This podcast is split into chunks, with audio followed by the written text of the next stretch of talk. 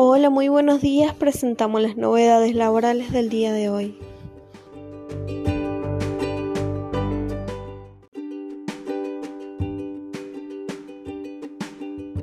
Suba del 28% para empleadas de casas particulares. La resolución 3 del 2020, que entró en vigencia a partir del 1 de diciembre de este año, establece que el incremento salarial será de un 28%. La resolución 3 del 2020, que entró en vigencia a partir del 1 de diciembre de este año, establece que el incremento salarial será de un 28%. El gobierno señala en la resolución que estas adecuaciones salariales deben aplicarse en todo el país y que mantendrán su vigencia hasta tanto no sean reemplazadas por las fijadas en la nueva resolución. El plazo de vigencia del acuerdo alcanzado se extiende hasta el 1 de diciembre del 2020 y hasta el 31 de mayo del 2021.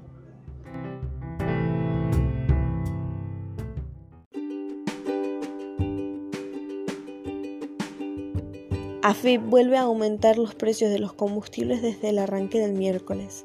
El incremento será de 4,5% promedio, pero en la ciudad de Buenos Aires llegará al 5,5%.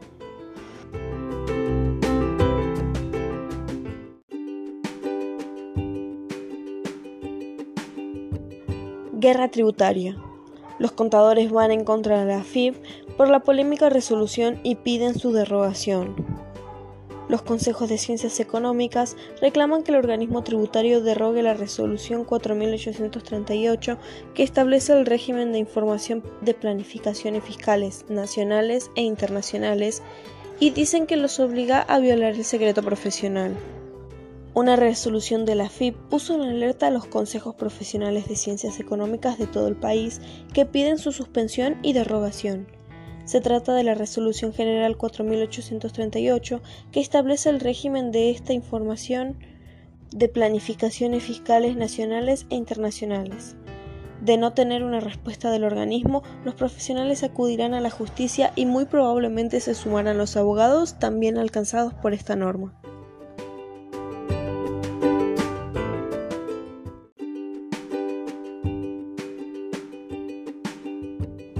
Caída en los sistemas de la AFIP. Contadores exigen prorrogar vencimientos. El Consejo Profesional de Ciencias Económicas porteño le solicita a la Administración Federal de Ingresos Públicos que adecúe los vencimientos y plazos hasta solucionar sus fallas sistémicas.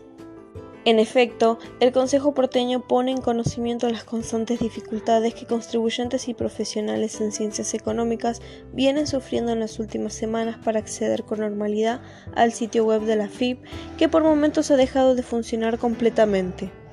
Los problemas se dieron en la sala Cofre, el principal centro de procesamiento de datos de la FIP, donde reside gran parte de la información sobre los contribuyentes y con extremos niveles de seguridad. Con motivo de los inconvenientes registrados en los servicios web, se informa que la adhesión a la moratoria 2020 estará habilitada hasta las 12 horas del 16 del 12 del 2020. Esta segunda extensión del plazo de adhesión tiene como objetivo garantizar que todos los contribuyentes puedan realizar los distintos trámites y gestiones que posibiliten su acogimiento al régimen de regularización de deudas.